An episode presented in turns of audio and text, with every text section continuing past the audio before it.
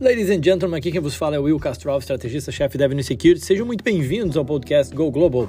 Então, let's go global!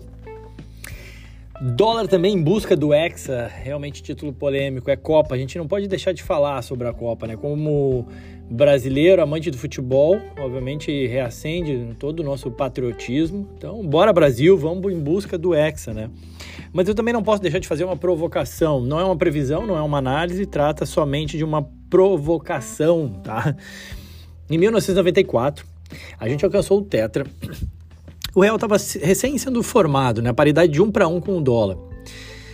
Bom, passaram-se quatro anos, pré-maxi desvalorização de 1999, né? Um evento que, que marcou a nossa história da nossa história econômica. Durante a fatídica Copa da França, a gente teve um dólar por volta de 1,20, 20% de alta ali no dólar em quatro anos.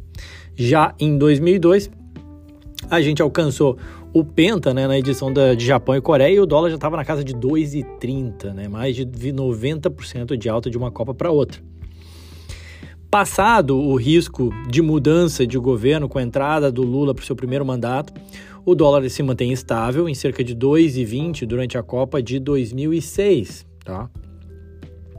Passam-se mais quatro anos, o Brasil experimenta um momento único de crescimento, China uh, voando, a valorização das commodities que fez com que a gente conseguisse né, se recuperar da crise de 2008 muito rápido, inclusivamente, e aí em 2010, apesar da gente parar já nas quartas de final controlando, a gente tem um dólar a 1,75, né? Bons tempos, né? Dólar a 1,75 lá em 2010. Eu estou falando isso porque a Copa do Mundo nos ajuda a pensar um pouco mais a médio e longo prazo, afinal de contas são de, de 4 em 4 anos, né? E esse foi efetivamente o único período entre Copas que a gente viu o dólar se desvalorizar. Quando ele sai de é, 2,20 na Copa da Alemanha para 1,75 na Copa da África. Tá? De lá para cá, em 2014, o dólar se valoriza 28% e chega a 2,25. Melhor nem lembrar muito da Copa do Brasil, né? 2018, na Rússia, a gente para na Bélgica nas quartas e temos um dólar 67% mais caro, 3,75. E agora no Catar foram mais 40% de valorização com o dólar a 5,30. Ou seja, nas últimas quatro Copas o dólar sai de 1,75 né, para 5,30, ficando aí nada mais nada menos que 200% mais caro. Uma valorização média aí de 9,7% ao ano, quase 10% de valorização em médio dólar. Não dá para pegar muito essa média, mas é pelo menos para título de conhecimento. Realmente eu gostaria de ver o Brasil saindo do Catar com o Hexa, mas e o dólar? Será que ele alcança o Hexa já no Catar?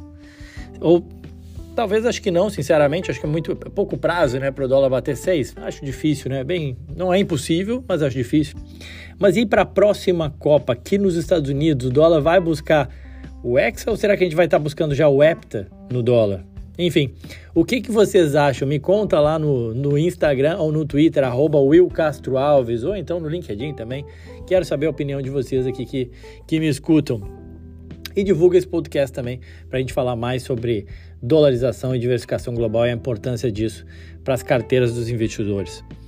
Seguindo, né, avançando, deixando um pouco de lado a Copa, semana passada a gente teve uma semana importante, não só pelo Thanksgiving e pela Copa, obviamente. Alguns investidores talvez não perceberam, mas a gente teve um evento que foi realmente importante, que foi emblemático. Eu achei emblemático a ata do FONC. Né? Por que, que eu achei emblemática? O FONC, para quem não sabe, é o Comitê de Política Monetária dos Estados Unidos, ele define os juros. Por que, que eu achei emblemático? Porque pela primeira vez me pareceu mais clara a ideia do Fed, que o Fed pode, vai reduzir né, o ritmo de aperto monetário, o ritmo de aumento de juros. Teve uma frase que foi bem emblemática e foi repercutiu bastante aqui nos Estados Unidos. Vou ler em inglês aqui para vocês. A substantial majority of participants judge that a slowing in the pace of increase would, in, would likely soon be appropriate. Até me compliquei, mas basicamente o que eles estão entendendo é o seguinte. Os dirigentes do Fed, do Fed entendem ser apropriado reduzir a velocidade de aperto monetário, de aumento de juros. Em bom português, subir menos os juros nos Estados Unidos. Não quer dizer interromper o ciclo de alta, mas sim reduzir a intensidade. Pela primeira vez, o pico dos juros parece mais próximo. É cedo para falar até onde vai, mas trouxe um impacto positivo em preços de ativos de risco na semana passada. Inclusive, o índice do, do medo, o VIX, caiu, bolsas repercutiram positivamente. Acho, penso eu, é uma notícia muito relevante. Pela primeira vez a gente tem essa sinalização mais clara, dada pelo próprio Fed, de uma desaceleração no atual ciclo de alta, que permite o mercado estimar ou especular até onde vai esse aumento de juros. Vale lembrar que, assim como eu comentei já lá naquele post e no, no, no episódio aqui, os juros e a criptonita do mercado, né? Que os juros têm sido um fator muito importante na precificação de ativos em 2022. Penso que é cedo para falar em pivô, ou seja, falar em redução de juros. No entanto, depois dessa ata, parece que o pico de juros pelo menos está mais perto. E também pudera, né? Porque mais e mais a gente segue vendo sinais de desaceleração. Eu postei isso é, no post que está lá completo, né? Na, no site da Avenue, www.avenue.us, na aba de, de assessoria de investimento, você tem lá Insights Avenue. Eu postei um gráfico, por exemplo, sobre o mercado imobiliário. Os pedidos de mortgage, né, o financiamento imobiliário aqui nos Estados Unidos, colapsaram nos últimos meses com as taxas de financiamento atingindo as máximas em décadas. Sentimento dos construtores e as suas perspectivas com o futuro também seguem muito ruins. Então, ou seja, você tem taxas de pedidos de financiamento muito baixas e o sentimento dos empresários também abalado. É razoável supor que os pedidos para novas construções ou início de novas construções ficam embaixo. Corroborando isso, a gente também teve indicadores de atividade regional da indústria que seguem mostrando fraqueza. Postei dois gráficos que mostram exatamente isso, do Fed da, de Kansas e do Fed da Filadélfia, se não me falha a memória. Também a gente tem visto o anúncio de diversas demissões recentemente, especialmente no setor de tecnologia. Postei dois gráficos que medem o quanto a palavra layoff, demissões, foi citada recentemente na divulgação de resultados agora do terceiro trimestre de 2022. Tudo isso para dizer o seguinte: a economia americana vem acelerando e é normal que em algum momento, e é por isso que eu já tinha falado também, tinha escrito, feito um episódio, just a little patience, é, depende um pouco só de paciência, né, para a gente ver os juros voltando um pouco mais ao, ao normal, ou, ou até mesmo a velocidade de aumento diminuir, né, que é o que a gente está falando aqui. Só que, óbvio, né, apesar dessa perspectiva de demissões, é verdade que o mercado de trabalho ele segue apertado.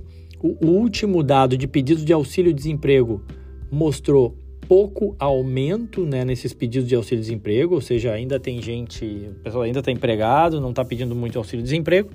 Artigo até do Wall Street Journal mostra isso. E aí, nesse sentido, vai ser muito importante observar o dado de payroll que vai ser divulgado na sexta-feira, dia 2 de dezembro. Esse é um dado importante, deve influenciar as perspectivas de juros dos Estados Unidos. Vamos acompanhar. Beleza, William, legal, gostei. Falou do dólar, falou aí de economia americana desacelerando. Bom também que os juros dão uma cedida, ou pelo menos né, para de subir os juros com o ímpeto que vinha sendo. Mas e o que, que eu faço? Né? Quais, implicação, quais as implicações para o investidor? Bom, meu trabalho como estrategista-chefe é pensar em estratégias de investimento para os nossos clientes, dado o cenário que se apresentar. Penso eu que grande parte né, do investimento internacional ele deve ser um investimento estrutural, tá? Ele não é tático, ou seja, ele não devia ficar tão suscetível às mudanças de ciclo. Né? Você tem que alocar aqui fora de uma forma diversificada, geograficamente, em moeda forte, em termos de setores e tudo mais, para atravessar diferentes cenários e não necessariamente ficar mudando o tempo inteiro. E você consegue fazer isso facilmente com mais de 600 fundos internacionais disponíveis em nossa plataforma ou ainda através das centenas de ETF que estão disponíveis no mercado americano. E para os nossos clientes também, a gente tem hoje relatórios de recomendações em fundos, em bonds, em ações. Basta você acessar a área logada, então convido lá vocês a acessarem. Mas beleza, vamos pensar de forma mais tática, mais de curto prazo mesmo? Penso eu que muito dessa desaceleração que a gente vê na economia americana, ela já vem sendo colocada nos preços. Mas existe ainda uma probabilidade não desprezível da gente ter recessão nos Estados Unidos no ano que vem. E por isso que eu ainda guardo um certo receio com as ações. Apesar de gostar de investimento em ações, eu ser oriundo né, como analista, comecei sempre analisando ações, é, mas penso eu que depois das altas recentes, Fear and Greed Index, postei o gráfico lá, região de greed, região de ganância. Quando a gente olha o indicador de confiança do CEO da, das empresas do S&P 500, mostra que os CEOs não demonstram muita confiança olhando para frente e isso historicamente se traduziu em earnings, em lucros para baixo. Não é infalível como nenhum indicador, né? mas as ações reagem a lucros. Essa é uma relação muito simples mas muito efetiva também no mercado de ações. E aí, dito isso, eu reforço aqui que o momento para meu ver, a meu ver, me parece ser de aproveitar as possíveis oportunidades em renda fixa antes de aplicar mais peso em ações. Não quer dizer que não, não possa ter ações, para quem tem paciência e orientação de longo prazo, sempre é possível, sempre existem boas oportunidades de mercado acionário, mas aí penso eu que existem coisas interessantes também no mercado de renda fixa. É, até porque o efeito da marcação a mercado sobre os bonds ele foi intenso já nesse ano de 2022 o que levou aí a fortes quedas nos preços dos títulos. Eu postei um gráfico que mostra exatamente isso, essa intensidade do movimento através do Bloomberg US Aggregate Bond Index, tá? Dá uma olhada lá. Só que preços mais baixos em bonds significam yields mais altos, né? Ou seja, uma remuneração através de um cupom, uma remuneração fixa, né? Lembrando, a renda ela é fixa, o preço muitas vezes oscila por variação do por marcação a mercado, mas a renda ela é fixa. Então hoje você consegue achar yields de 4, 5, 6%, ou yields em geral mais altos do que você via há alguns anos atrás. E aí por isso uma boa oportunidade para investidores. Postei um gráfico também do Bloomberg Global Investment Grade Corporate Bond Index, mais um índice mostrando que os yields dos títulos de empresas investment grade atingiu patamares não vistos há muito tempo, tá?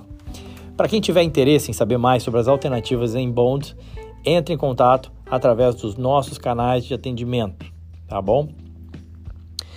É, que mais? Bom, da minha parte era isso, pessoal. Quem quiser pode me seguir nas redes sociais, arroba Will Castro Alves, ou tanto no Twitter quanto no Instagram. Desejo a todos aí uma excelente semana, uma ótima Copa pra gente. Aquele abraço.